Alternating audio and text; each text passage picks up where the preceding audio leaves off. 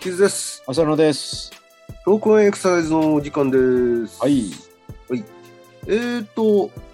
まあ、いろんな話がこう、入ってて、なかなかあれなんですけど、今、体操の話にまた戻りますか。工作してますけど。ええうんで、まあ、ここ最近、そのリズムの話をですね、はい。ええあの、ちょっと展開してるわけなんですけど、うんまあ、この、改めて、うん。うん。リズム的、リズム的にですね、リリズミカルにこう、体を動かすっていうことって、うん。どういう意味合いを持ってるんでしょうね。まあ、楽しいとか、その心がウキウキするとあか、そんなのとはまた別として。ーでもよく考えると歩きとか走りって一定のリズムを繰り返ししてるわけですよね。まあそうですよね。周期があるわけだから。うん。でその時に使う筋肉のタイミングみたいなものがあって、まあ、それぞれにねええこの時期にはこの筋肉がその瞬間働くみたいなそういうのがあって安定して動くいわゆる動的安定性っていうんですかええうん、そういうものとリズムってよく考えたらもう密接だなって気はするけどね。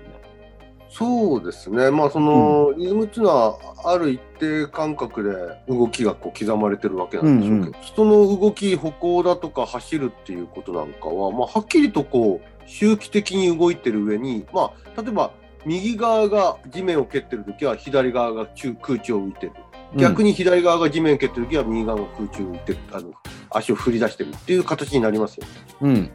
つまりこれあのよく位相差位相って言いますけどもは操作位相でいうところでいうとこう常に逆向きの動きがこうそれぞれに交互に交互にこう、い、うあんの、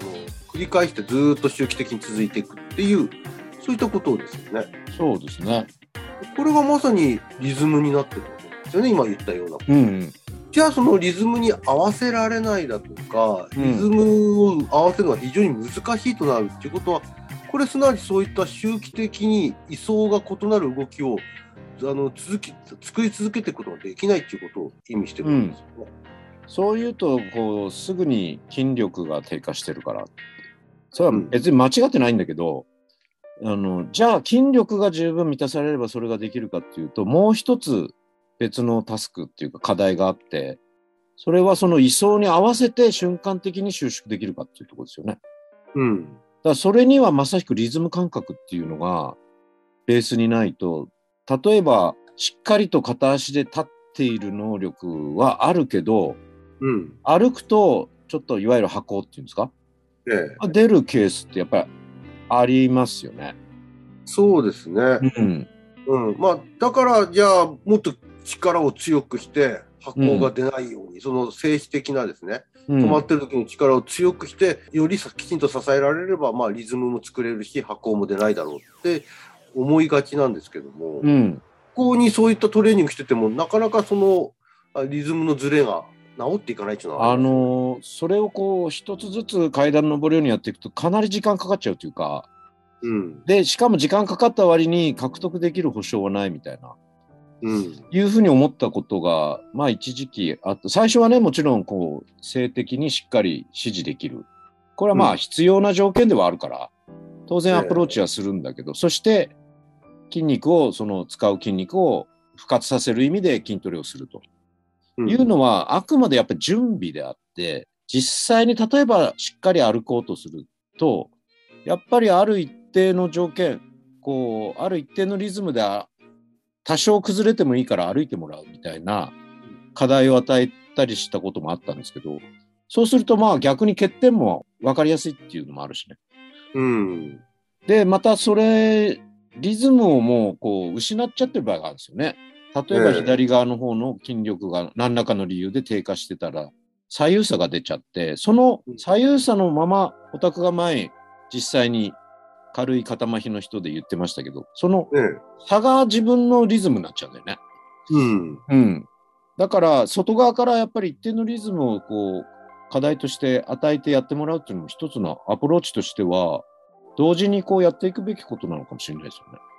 ね。なるほど。うんそのまあ普段感じるのはリズムを合わせるっていうことは要はタイミングを合わせるっていうところにつながってるなと思そうだねそ収縮のタイミングだからねうでその、まあ、今言ったその支える力が弱いとかってなってくるとその収縮のその程度といいますか強さを表すとは思うんだけど、うんそうそうじゃなくこの瞬間にそ発動するっていうタイミング合わせですね。うそうそれはすごくそのリズムを維持するのに重要な要素なのかなと思うんですよ。うんだからそのリズムをあ合わせていく過程でうまくはそのできないんだけどだんだんとリズムが合っていくときに、まあ、リズム自体は合わせられるけど動き自体はまだギクシャクしてるっていうのはあるんですよね麻痺が残ってる場合が。うんでもリズムはこう合わせられるところを見てくると活動のタイミングはだんだん合わせられるようになってるんだろうなとは思うんですよね。そうですね筋活で動のタイミングは昔ね見た人でねまあ片足立ちスッと取ってまた戻して逆も片足また逆も片足立ちっていうまあその長い間保持させないでいかに体がまっすぐ保てるかみたいなタスクをしてもらった時ええすごい上手な人がいてそれであ「上手ですね」って言って聞いたら「いや踊りやってたんです」っていう女性の人がいてなるほどやっぱり体にそれがリズムとして残ってんだなあこのタイミングで使えばいいんだっていうのがなんとなく体感自分の中で分かってるねそれその速さそのタイミングだからできるけどちょっとでも遅くしていくと逆にできないとか長くは保持できなかったと思いますだけどスッとその位置に止め一瞬ね止めるっていうタスクはねすごい上手だったんだよねだからわりかし箱がある時期が短くて済んだっていうケース記憶ではね残ってるんですけどね、うん、だってこのタスクできたらしっかり歩けるなっていうのはなんとなく分かったからね僕はあの言ったその麻痺の患者さんもですねうん合わせられるリズムのテンポと合わせられないリズムうのテンんポ、うんうんやっぱりそのゆっくりだから合わせられやすいからちょっと逆にあその支える期間が長くなっちゃうんでそうね支えられないんですあの、うんうん合わせられないんですよねだからむしろね、早くしていった時にどっかの途中で合わせやすいところがあるんですようんで合わせやすいリズムでやってると左右差が減ってくるんですようんうんだからそのリズムも動的にこうさ体を制御する上で自分がこうテンポを知覚するなどっかがある知覚しやすいものがあるんだと思うんですよね。そうだねタイミングとしてねうん、だから、なんていうんだ、長く強くっていうのは難しくても、そのタイミングで一瞬だけ若干強くっていうことはできるっていうことはあって、その方が動的な安定性には寄与するっていうかね。うん、うん。あだから、なんていうんだ、片足同じ立たせるんでも、反対足を歩くリズムに合わせて、タンタン、タンタンってやった時にピッと止める、ピッと止めるみたいな。そんな練習した時にその人がすごい抜群にうまかったんですよ。なるほど。うん。僕なんかがちょっとその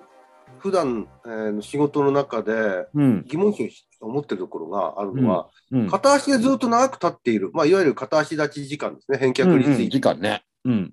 あれが良ければバランスがいいのかっていうと、うん必ずしもその、例えば、まあ、これはあので、えーと研究データで言われてることですけど、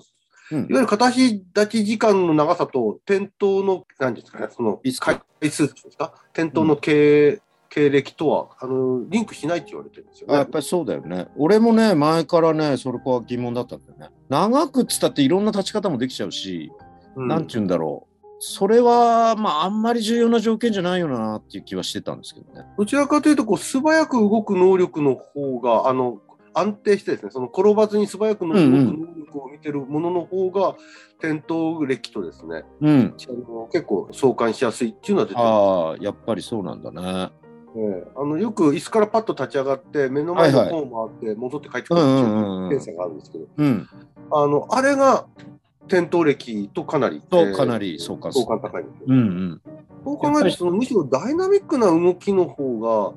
姿勢の制御にすごくえ寄与してる印象を受けるんですね。そうだろうね。やっぱり転倒する瞬間ってそのタイミングで収縮しないから崩れていくってことだろうから。うん、それはいろんな条件で出て夜間にとかさ薬ちょっとこうぼーっとしててっていうかのも含めてですけど結局そのタイミングで着いた瞬間踏みとどまる力が瞬間的に働くかどうかで多分変わるんだよねきっとね。タイミングあるいはそのリズムを合わせる活動っていうのはうん、まあ、いやもうその動き、その瞬間の動きで、そのかいわゆる酸化していく筋肉が、より強く、より正しくっていうのも大事だけど、うんすごくリズムに合わせるのに一番大事なのは、そうのん瞬間に、あの働くかっていうところ、そうそうそう。うん、筋電が発火するかっていうところ、そうなんですよねななのかなっていう気がしてきますよね。まさしく。うんだから、動的に安定するにはそういう条件を満たしてないとダメだなっていうのは思ってましたけどね。逆にその条件を満たすためにはリズムの練習を取り入れると比較的その瞬間的な発火をですね促すことはできるんです促すことはできるでしょうね。むしろ、そっちの方が早いかもしれないよね。うん性的に長くやっててもそれを今度じゃあタイミングよくって言ったらまた別のタスクになるから同時にそういうことやっていくのはいいのかもしれないですよね。そうですねそのなどちらが大事っていうよりもその2つとも大事な要素なんだうん、多少最初は指示できなくてもやっぱりリズム重視のトレーニングとしっかりその筋肉を使う不活トレーニングと両方やっていくっていうのが大事なのかもしれないですね。強く正しくっていう活動を待ってからタイミングよくってういんうそういった順番性ではなくてもしかしたら同時に並列的に存在してる概念なんじゃないかそうだよね下手するとだからすごいゆっくりになっちゃうっていう可能性だってさ泣きにしもあらずっていうかうん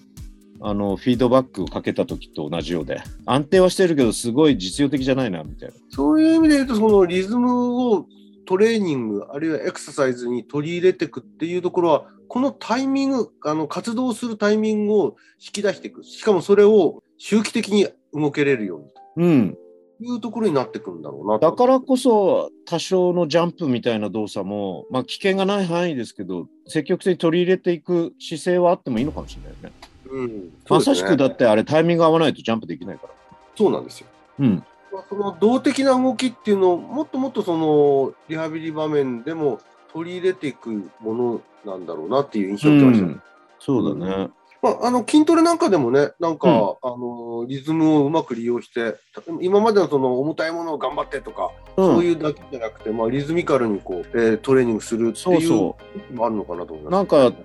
メトロノームを使って腹筋トレーニングっていうのもテレビでやってましたけど、やっぱりこう、なんて言うんだろう、そのタイミングに合わせて必要な筋肉を収縮させるっていうトレーニングなんだなっていう感じだよね。うん、ん。単に強くっていうだけじゃなく、うんタイミングを合わせる。体幹だから、まあ指示だから強く長くっていうのも間違いではないんでしょうけど、でも、スポーツ場面なんかでも言ってたけど、結局その瞬間にその力っていうのは働くから、腹横筋にしろ何にしろ、一番働くのはそういう場面だって言ってましたよね。うん、そうですね。うん、だからそういうのを促す何かこうエクササイズっていうのは取り入れてもいいんじゃないかなって感じだよね。エアロビですね。エアロ ビ。エアロエアロビまさしくそうかもしれないね。うん、うん、まあ、そのリズムに合わせる体操をまあ通じてのリズムに合わせるということからそのダイナミックな運動制御っていうところにもうちょっと今話が来てるんですが、まあ、非常に興味深い話だったなと思って、、そうですすね、う。うんんなかなかもう一回はっとこううんいろんなものを思い出しつつ気づかされたって感じですね。またじゃあ何かの機会でこのリズムのこともまた出てくるのかもしれませんし、うんうん、またね代替案のやつの方もね